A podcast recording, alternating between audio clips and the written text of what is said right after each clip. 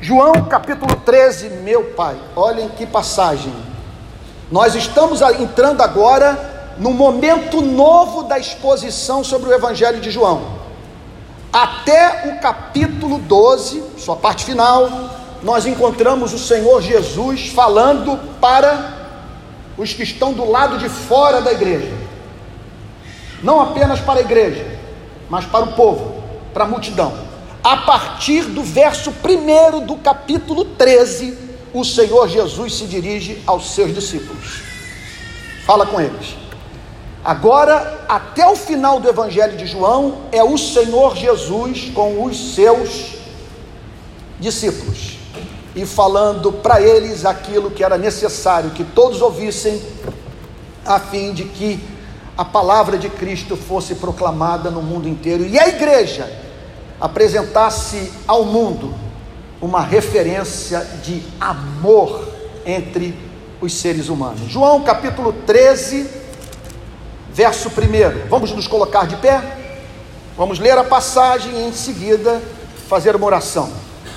Diz assim a Bíblia: Antes da festa da Páscoa, sabendo Jesus que era chegada a sua hora de passar deste mundo para o Pai, tendo amado os seus que estavam no mundo, amou-os até o fim.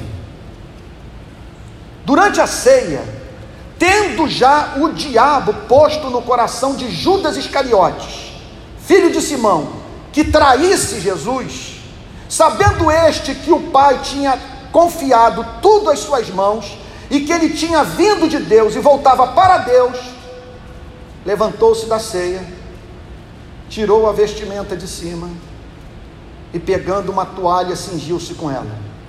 E em seguida, Jesus pôs água numa bacia e começou a lavar os pés dos discípulos e a enxugá-los com a toalha com que estava cingido. Que passagem! Vamos ter um momento de oração, pedir a bênção de Deus Pai Santo.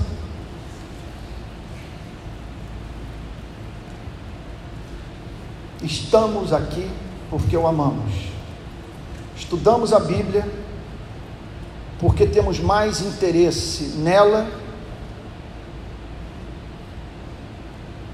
do que em física quântica ou qualquer outra disciplina do pensamento humano. Porque só um ser não nos cansa no universo aquele que nos criou. Senhor amado, nós também estamos aqui porque tu tens sido bom para conosco. Te agradecemos por toda vez que experimentamos aquele toque do seu amor no coração. Eu te agradeço pelo que eu senti agora atravessando o Joá. Contudo, Senhor, sabemos que há um descompasso entre o que cremos e a forma como vivemos. E hoje queremos nos arrepender por isso. Pedir que o Senhor afaste de nós as nossas transgressões, Senhor. E que o Senhor nos trate de acordo com a sua misericórdia e não de acordo com a sua justiça. E agora, Senhor, ilumina o texto. Cerca a igreja com os teus anjos Envia a tua luz e tua verdade, para que tenhamos uma experiência mística contigo, que envolva a mente e o coração de cada um de nós. E se porventura entrou alguém aqui que ainda não nasceu de novo, mesmo que este seja membro da nossa igreja, que esta manhã seja manhã de conversão. Em nome de Jesus, Senhor. Amém. Amém. Pode ficar sentados.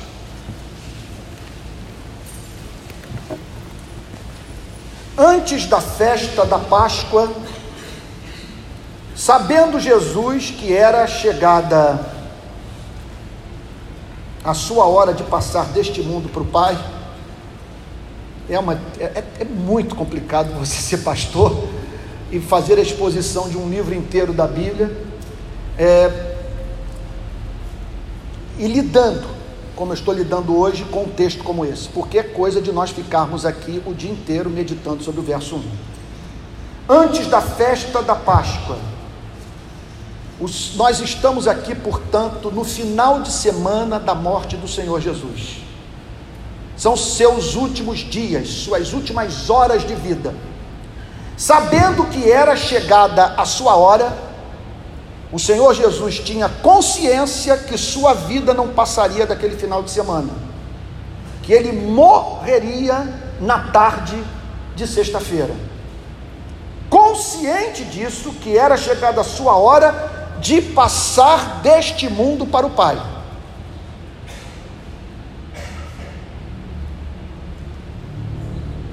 Posso ser franco, direto,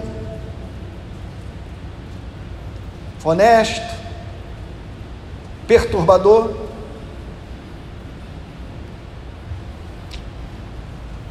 Quando eu cheguei aqui, o Aristides olhou para mim e disse: Seu cabelo está ficando mais branco. Aí eu falei: Aristides, eu acabei de descobrir que eu estou com uma doença incurável. Estou com vírus. O que, que houve, Antônio? Aí a Silvana olhou do lado para o lado também, falou: O que está acontecendo? Olhou olhando para mim com atenção. Eu disse: Eu estou com vírus da morte. Esse vírus foi passado pelo meu pai, Adão. Então eu realmente não tenho muito tempo, duro pouco.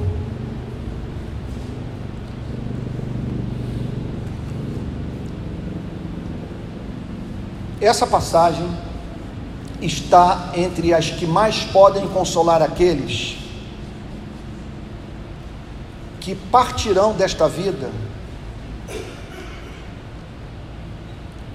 podendo dizer: é chegada a minha hora. Ontem eu conversava no Congresso da Juventude Batista em Cascavel ou melhor, em Marechal Rondon, e um jovem falou que estava tendo que dar ou fazer uma pausa no seu ministério, um pastor com menos de 30 anos.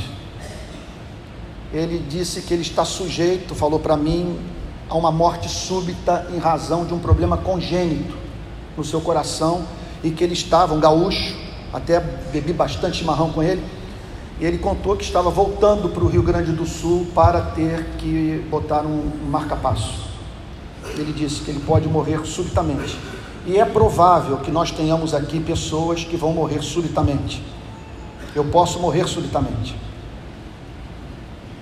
Agora, é provável também que nós tenhamos pessoas aqui que, em razão do seu quadro de saúde, vão um dia poder perceber que sua hora chegou. Só tem uma verdade que pode nos consolar num momento como esse de nossas vidas: que nós vamos passar deste mundo para o Pai. Portanto, nada de ninguém ficar assombrado, nada de nos angustiarmos, nada de nos desesperarmos como os de fora que não têm esperança.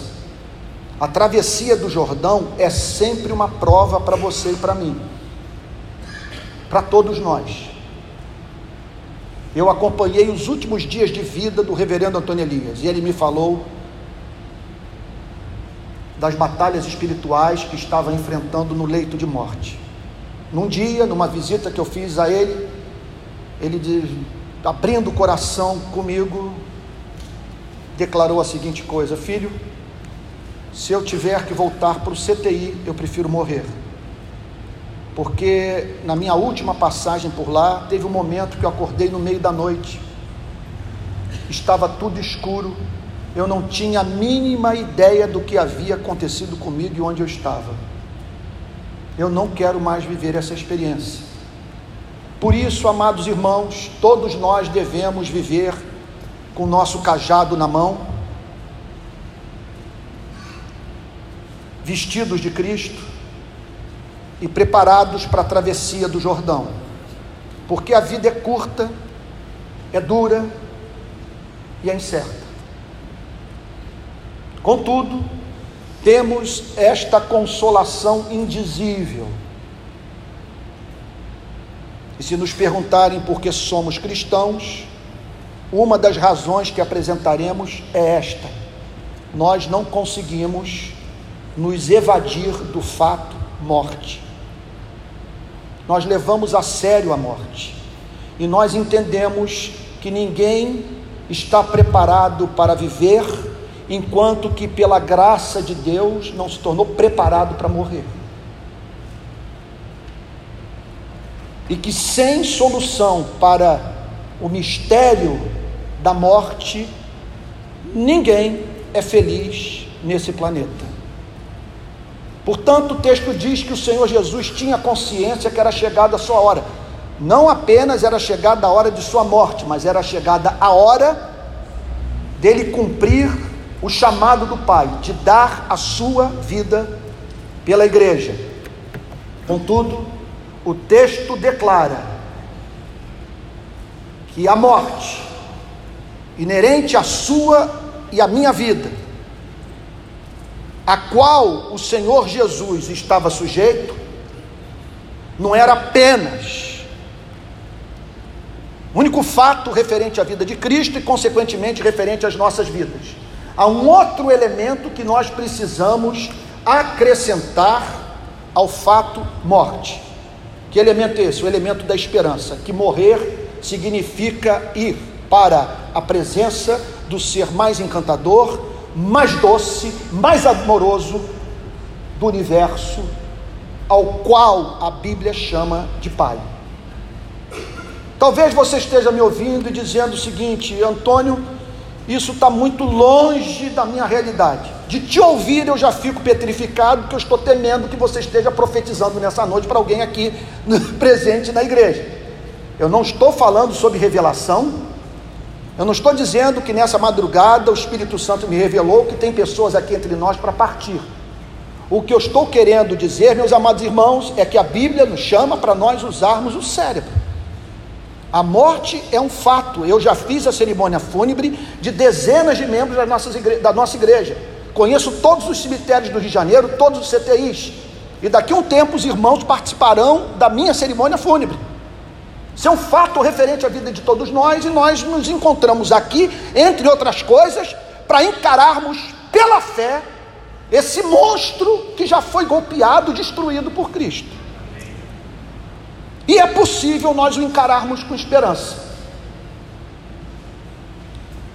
Eu me lembro de uma história relatada por Martin Lloyd Jones, numa série de pregações na capela de Westminster na qual ele tratou sobre o seguinte tema: calvinistas que receberam a segunda bênção, calvinistas que foram batizados com o Espírito Santo, vários, vários, antes do pentecostalismo existir, no final do século, no final do século XIX, antes do pentecostalismo vir a existir, início do século XX, com aquele fenômeno da Rua Azusa, 1906, se não me falha a memória nossos irmãos calvinistas eram selados com o Espírito Santo e contemplavam a glória de Deus e iam pelo mundo pregando o Evangelho no poder do Espírito Santo. E Martin Lloyd Jones relata a experiência do grande John Flavel. John Flavel conta o que aconteceu com ele quando foi batizado com o Espírito Santo. Foi algo tão glorioso que o tornou tão convicto da presença de Cristo e da glória do céu, que ali, esquecido da sua mulher e dos seus filhos, desejoso de morrer, naquele mesmo momento, ele contemplou o rosto amável da morte. Por quê? Porque se você anda com Jesus, você entende esse fato? Que partir deste mundo significa ir para o Pai, não precisar mais de pastor para ensinar teologia. No minuto seguinte, você será levado no céu à compreensão que o ministério do seu pastor, que você tanto admira, nada mais consiste do que uma criança falando para meninos e meninas porque o que nos aguarda é a visão beatífica, é a contemplação da glória de Deus. Então, assim nós cristãos encaramos a morte, à luz do verso 1: passar deste mundo e voltar para o Pai. Verso 1, parte B. Olha que mensagem gloriosa. Tendo amado os seus que estavam no mundo, o Senhor Jesus parte para o Pai, mas deixa o seu coração na terra. O texto diz que o Senhor Jesus tem especial interesse por homens e mulheres que habitam nesse planeta e que compõem a sociedade dos santos, dos redimidos, a igreja que Jesus Cristo comprou com seu próprio sangue para o Pai. O texto diz que ele amou os seus que estavam no mundo. Ele pregou o evangelho para os seus.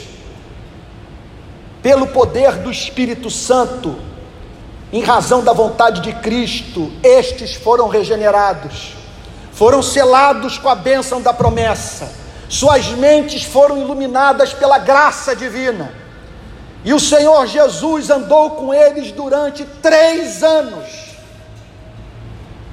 dormiu ao seu lado, com eles almoçou, jantou, bebeu vinho, cruzou mares.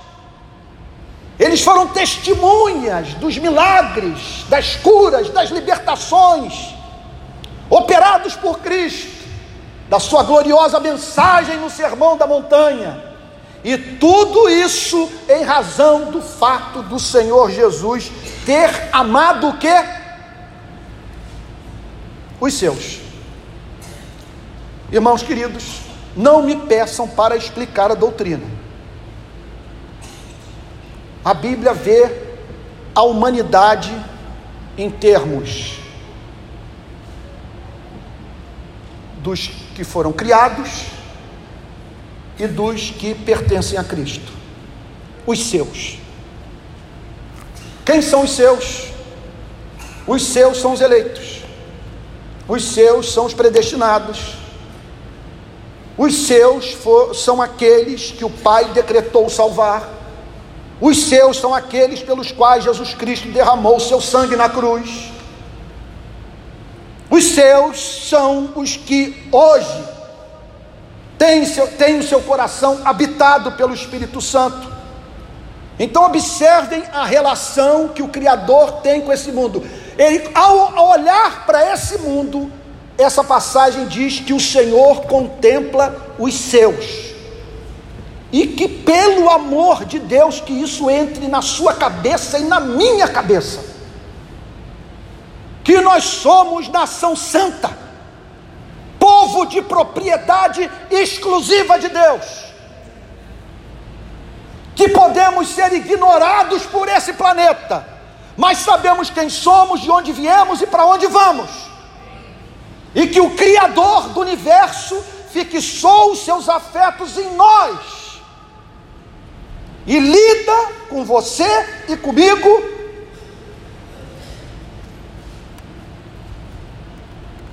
na condição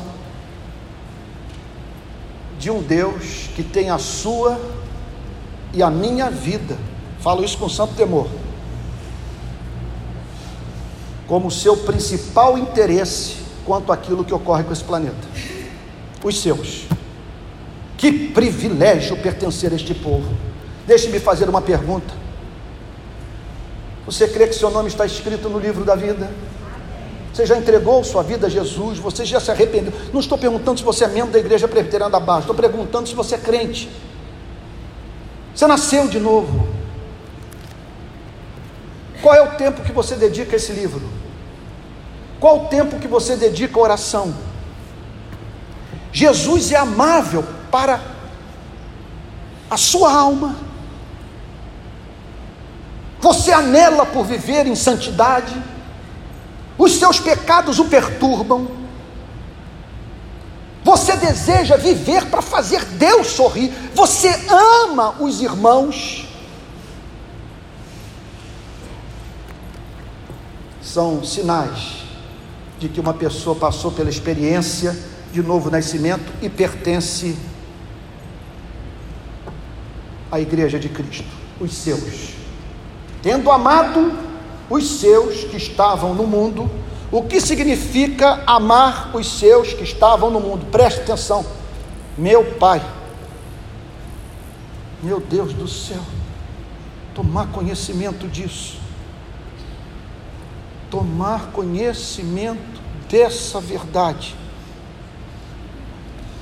Ele olha para o mundo, contempla os seus e os ama.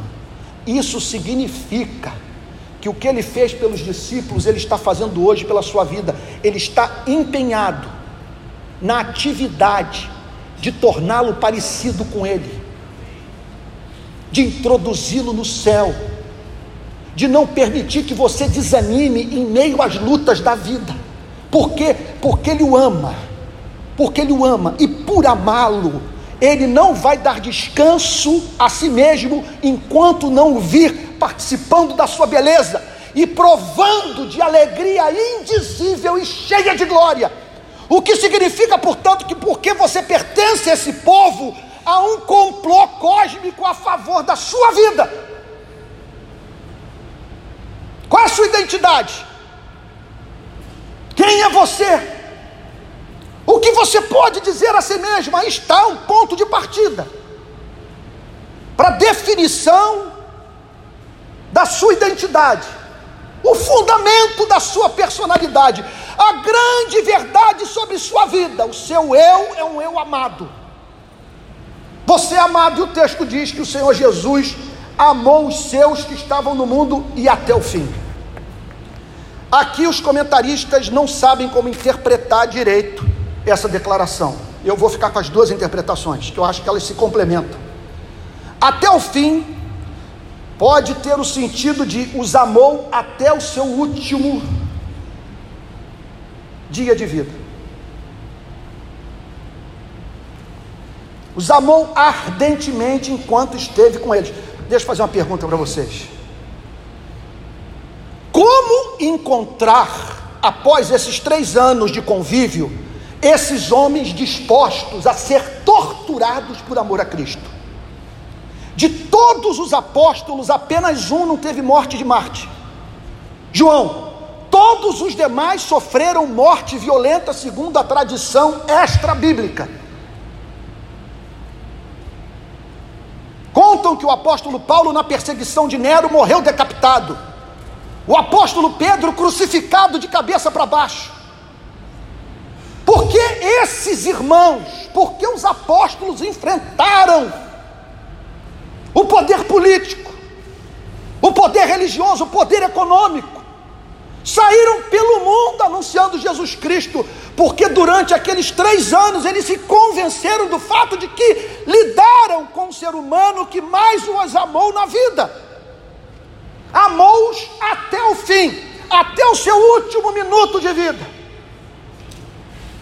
E ao ressuscitar, ressuscitou, dando provas cabais que esse amor havia permanecido inalterado. Pois ninguém ficou com Cristo no dia da sua crucificação. Todos os apóstolos fugiram. Você já viveu essa experiência? De no momento da mais alta prova da sua vida se sentir só. Foi essa a experiência de Cristo. E o texto diz que uma das primeiras mensagens que ele enviou através de Maria Madalena, se, se revelou em primeiro lugar a uma mulher,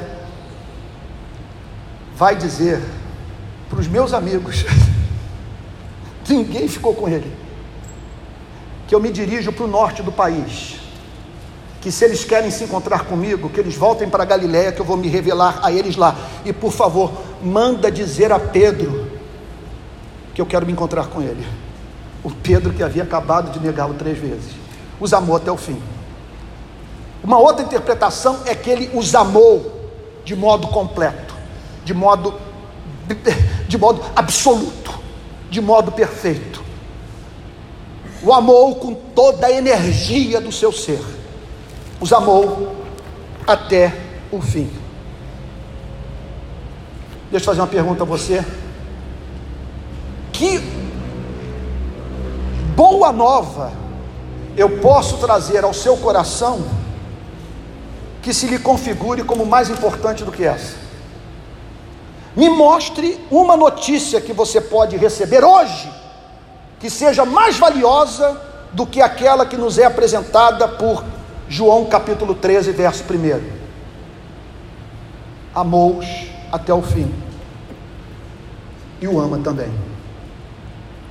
Verso 2: Durante a ceia, porque o Senhor Jesus amava beber vinho e comer com seus discípulos, e ali muita teologia fluía. E se hoje Deus me perguntasse, meu servo, que bênção temporal nesse tempo que lhe resta de vida, você gostaria que eu lhe concedesse? Eu diria o seguinte: Senhor, que até o dia da minha partida, se o Senhor quiser trazer um pouquinho de alegria, de doçura, de renovação é, para o meu coração, me dê oportunidade de estar com os meus amigos íntimos perante uma mesa farta, com bom vinho, falando sobre o Senhor. Porque a melhor parte da vida é comer, beber na presença daqueles que nós amamos.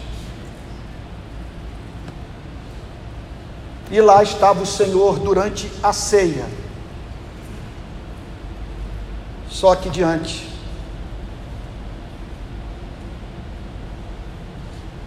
de uma experiência profundamente dolorosa para ele, a ser vivida com um dos doze. Um dos doze não entendeu nada. Porque se você compreende esse amor, você não trai. Se você compreende esse amor, você se junta à cultura brasileira e diz: o que é do homem, o bicho não come.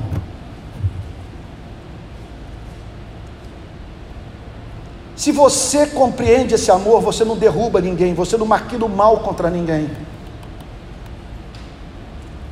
Se você compreende esse amor, você se compadece daqueles que o perseguem.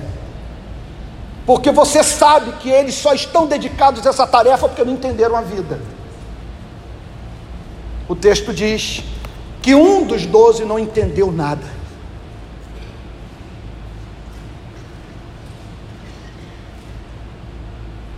Por não entender o amor, ele estava mais preocupado com a sua relação com a instituição religiosa chamada sinagoga e com dinheiro.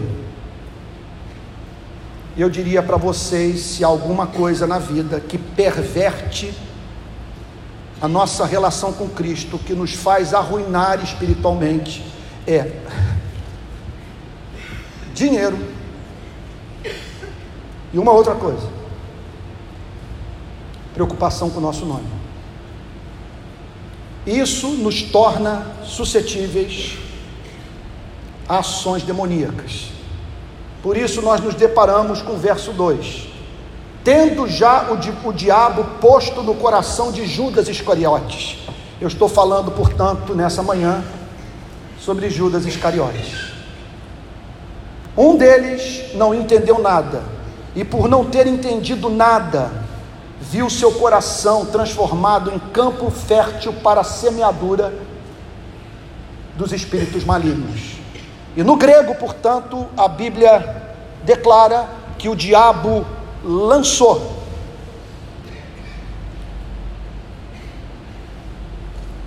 um plano no coração de Judas Iscariotes. E por que o fez? Justamente naquele momento. Judas Iscariotes não queria se manter associado a Cristo. Era perigoso você manter relação com o subversivo. Judas Iscariotes não queria perder o espaço na sinagoga. E Judas Iscariotes gostava de dinheiro. Então, nós nos deparamos aqui com uma grande lição do mundo espiritual, guarde isso. O diabo veleja com o vento. ele percebe o, o que potencializa a maldade, ele vê a direção para a qual a vida o está movendo e ele semeia aquilo que de antemão, em razão das suas circunstâncias de vida,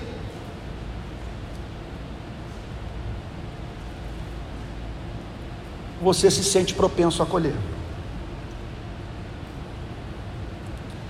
Olha, foi o anjo do Senhor que durante essas eleições segurou minha mão e me impediu de fazer uma declaração pública sobre minha relação com o protestantismo brasileiro. Eu fui tentado durante meses a dizer: eu rompo hoje com o movimento evangélico brasileiro. Eu não me vejo nisso, eu não tenho parte nisso, eu não compactuo com isso, eu não posso tolerar o que está sendo feito com o nome do meu Salvador. Não posso tolerar não exijam de mim silêncio quando eu vejo o meu evangelho, que dá sentido à minha vida, ser ultrajado.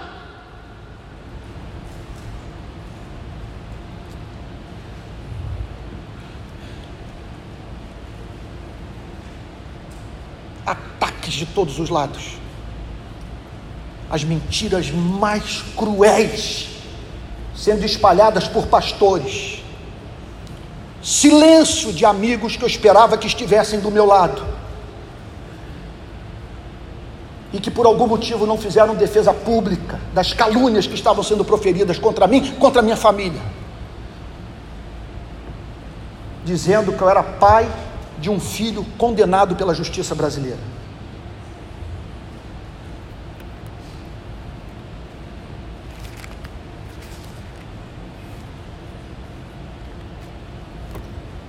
Que, que aconteceu comigo? As circunstâncias me levavam para o ressentimento. As circunstâncias da vida, do meu ministério, me levavam para o ódio. E é claro que é muito fácil você julgar uma pessoa nessas horas, não estando na pele dela. É aquela história contada por Spurgeon. Spurgeon sentado num trem e ao seu lado um sujeito com a perna esticada, com a bota na poltrona da frente. Nisso passa o comissário do trem, olha para a cabine onde estava o grande pregador batista Charles Spurgeon, com esse sujeito com a perna esticada, com o seu sapato posto sobre uma poltrona da frente, olha para esse homem e diz o seguinte: Esta poltrona não foi feita para o Senhor colocar nela a sua bota suja. Foi embora, triunfante.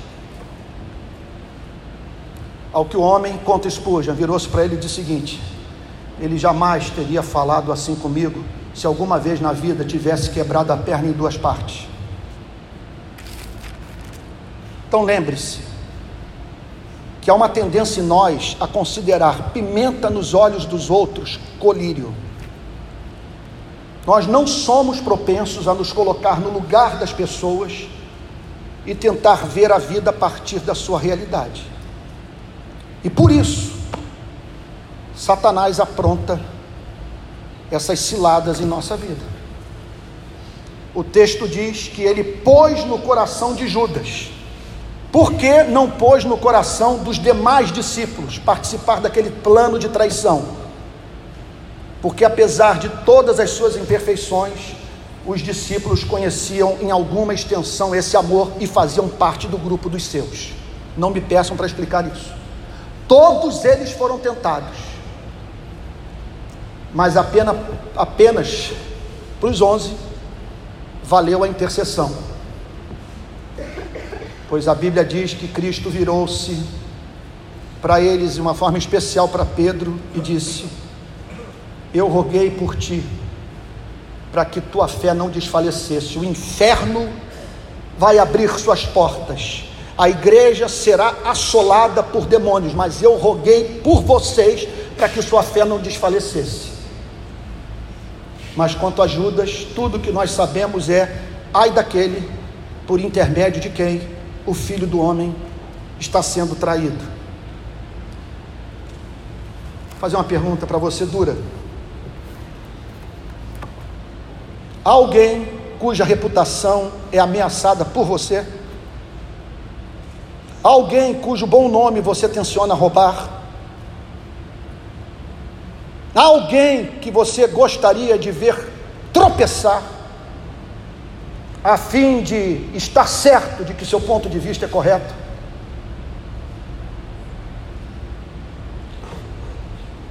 A igreja é lugar para esse tipo de conversa franca.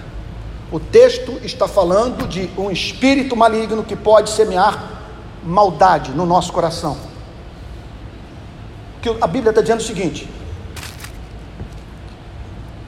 que esse ser quer levar você e a mim para a cama e quer produzir frutos ilegítimos. Portanto, qual é a maior blindagem? Porque, em geral, nós estamos vulneráveis a esse tipo de sentimento quando os nossos interesses pessoais estão sendo prejudicados.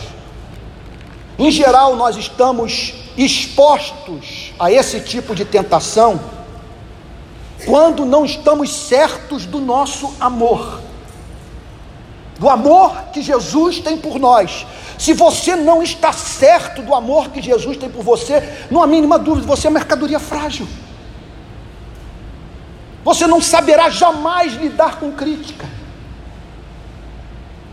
E portanto, seu coração será transformado em território fértil para a semeadura de Satanás. 30 segundos aqui de silêncio.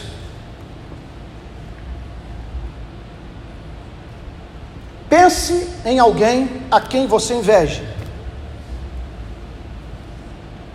Pense em alguém que o tratou com indiferença. Pense em alguém de cujas ideias você diverge. O que Satanás o está movendo a fazer contra a vida dessa pessoa? Pense agora. Qual a importância de pensar nisso?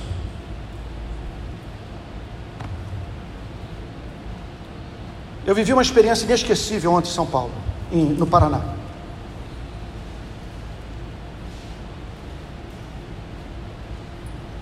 Tão marcante que eu não consegui dormir ontem sem ligar para o meu melhor amigo, o Tony, dizer para ele: Tony, olha o que, é que eu vivi ontem em São Paulo, em, no Paraná.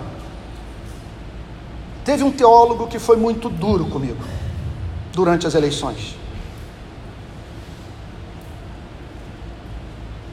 Eu falei, não vou tratar publicamente essa divergência. Vocês podem ver que eu não respondi ninguém. Na verdade é o seguinte: na maioria das vezes eu nem leio os comentários.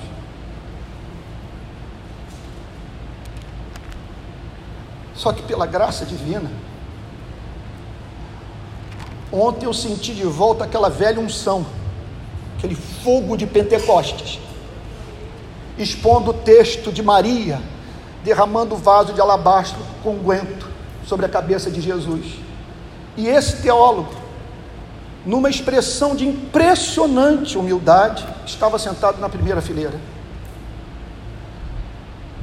Terminou o culto, ele se aproximou, me cumprimentou, aprove a Deus que fôssemos sair para juntos almoçarmos. Ele disse: O que aconteceu hoje foi de um impacto tão extraordinário na minha vida. E ele falou isso na presença de um pastor e de um missionário que eu quero lhe pedir perdão pelo que eu fiz com você. E aí o mais humilhado fui eu, porque eu estava com muita raiva dessa gente. Eu vi meus companheiros de ministério podendo ligar para mim, me dar um telefonema, me chama para jantar, mas por favor não coloque na internet aquilo que você não tratou pessoalmente comigo. E eu descobri que pessoas boas tal como eu, podem pecar, e que sentar à mesa para tirar as diferenças pode fazer com que você identifique no suposto inimigo a presença de um irmão. Eu terminei a conversa com ele, prometendo que eu o convidaria para vir pregar aqui na nossa igreja. Irmãos, é triste você ir para a cama com o diabo. É triste Satanás investir no seu coração por saber que você está propenso a destruir vidas humanas, porque você não conheceu o amor. Você não entendeu que essa aliança tem promessas para a sua vida e que ninguém roubará aquilo que é seu. E que por isso você é livre para dizer para Ló, parceiro, se você for para o sul, eu for para o norte, se você for para o norte, eu vou para o sul. Mas olha, longe de mim prejudicar a sua vida, porque eu amo, você tem meu sangue, você é meu sobrinho.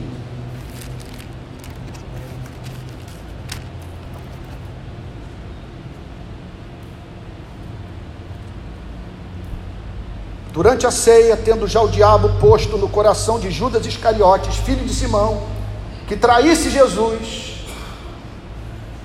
traísse Jesus, gente. Meu Deus, podemos trair pai, podemos trair mãe, podemos trair pessoas que nos estenderam a mão por não termos compreendido o Evangelho. Sabendo este que o pai tinha confiado tudo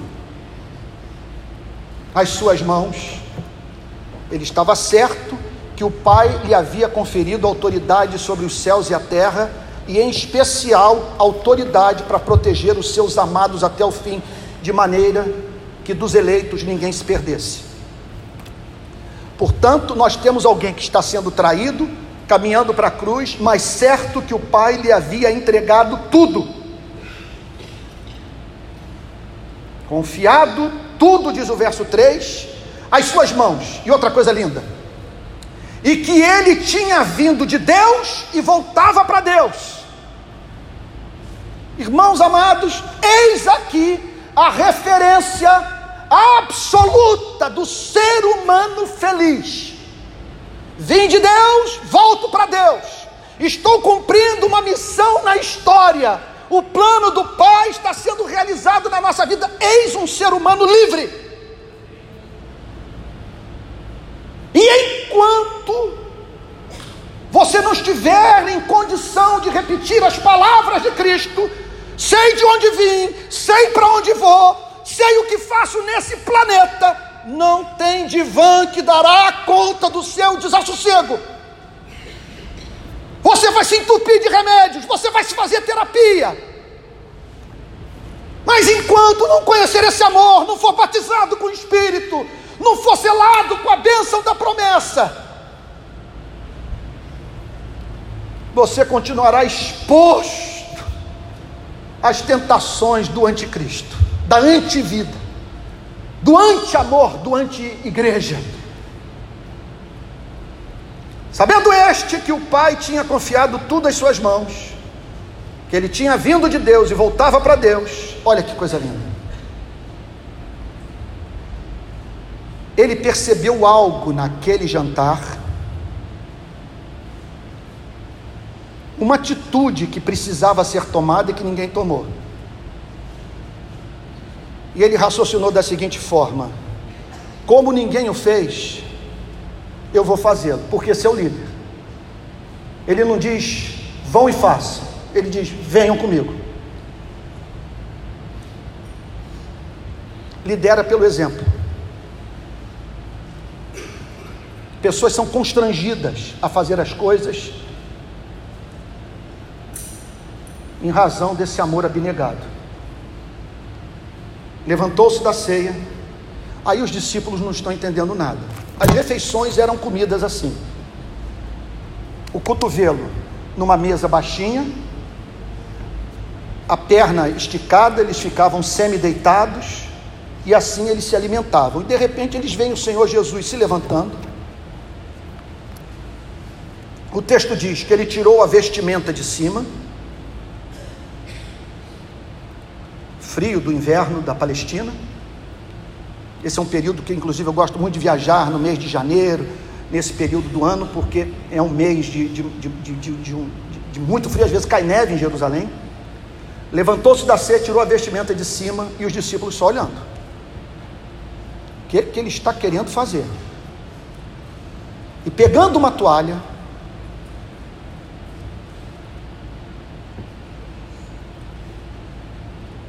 cingiu-se com ela. Calma aí. Qual é a intenção dele de botar a roupa da empregada doméstica?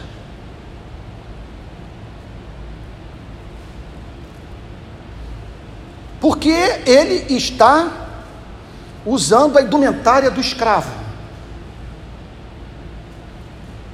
Levantou-se da ceia, tirou a vestimenta de cima, pegando uma toalha, cingiu-se com ela, e os discípulos olhando. Em seguida, Jesus pôs água numa bacia e começou a lavar os pés dos discípulos. Eles entraram no cenáculo,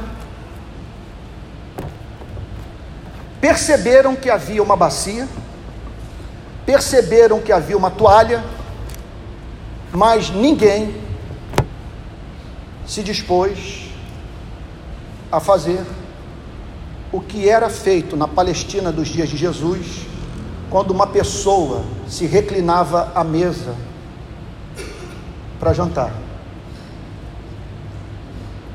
Era da cultura que seus pés fossem lavados pelo servo. Nenhum dos doze demonstrou interesse por botar água na bacia, se cingir com a toalha, porque, em razão da compreensão desse amor ser imperfeita, nenhum deles queria se rebaixar. Nenhum deles queria emitir uma nota de subserviência. Ninguém quis fazer o trabalho do escravo. Era o fim da vida de Jesus. Era o seu último contato físico com seus discípulos. O raciocínio de Cristo foi o seguinte: se essa lição não for ensinada, jamais haverá igreja, porque sempre a igreja se deparará com um serviço humilde a ser feito e que, caso não seja realizado, fará com que pessoas deixem de ser assistidas. E em deixando de ser assistidas, tornando-se privadas do conhecimento do amor de Deus.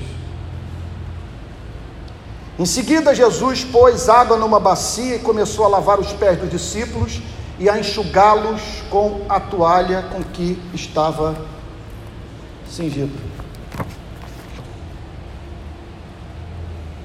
Ele estava comendo e só olhando para a bacia. Comendo, olhando para a toalha. Olhava para os discípulos, os pés imundos pela poeira da Palestina.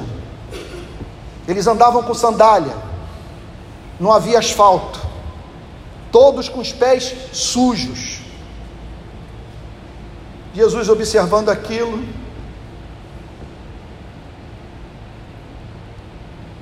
disse o seguinte: Esse meu último jantar com os meus amigos será muito mais agradável se todos eles estiverem com os pés limpos.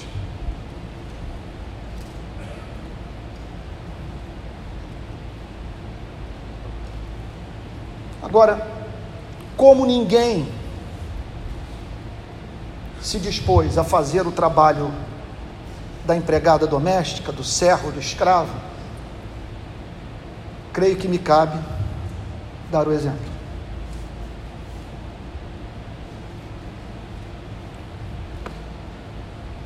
Você consegue ver a bacia, a água e a toalha nessa igreja? O que significa para você, o que significa para mim, se cingir com a toalha nessa igreja e lavar os pés dos irmãos? Eu fico muito feliz por essa passagem ter caído justamente nesse domingo 23 de junho de 2019. Porque nunca essa igreja tanto precisou de pessoas que tomassem a decisão de deixar o seu cetro na porta de entrada, se cingissem com a toalha e se dispusessem a lavar os pés dos irmãos. que sigamos o exemplo de Cristo. Mas para tal, nós precisamos de um milagre na nossa autoestima. Porque você só faz o trabalho do servo, só faz a atividade que não é observada quando sua situação está resolvida. Você sabe quem é, de onde veio, para onde vai. Você sabe que é amado. E por se sentir herdeiro dos céus e da terra, você se dispõe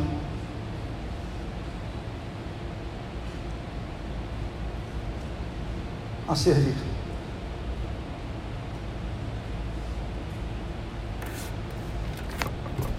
Invariavelmente, quando o Espírito Santo é derramado sobre uma igreja, esse Espírito se apodera do coração de todos. A esposa de Jonathan Edwards, Sarah Edwards, conta que quando foi batizada com o Espírito Santo, dois sentimentos se apoderaram do seu coração: um amor imenso por Jesus e um desejo de lavar os pés dos irmãos. Que Deus nos ajude a compreender esse amor, nos mova a lavar os pés dos irmãos e a manter sempre o nosso coração fechado para a atividade de Satanás. Vamos ficar de pé? Vamos orar?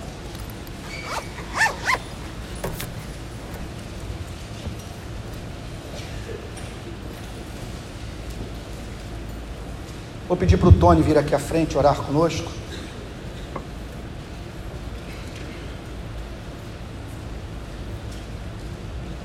Fácil pregar.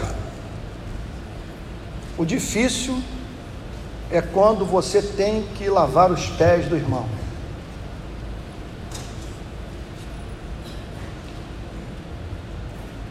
Mas com a assistência do Espírito Santo tudo é possível. E nós vamos orar agora por isso. Tony, querido.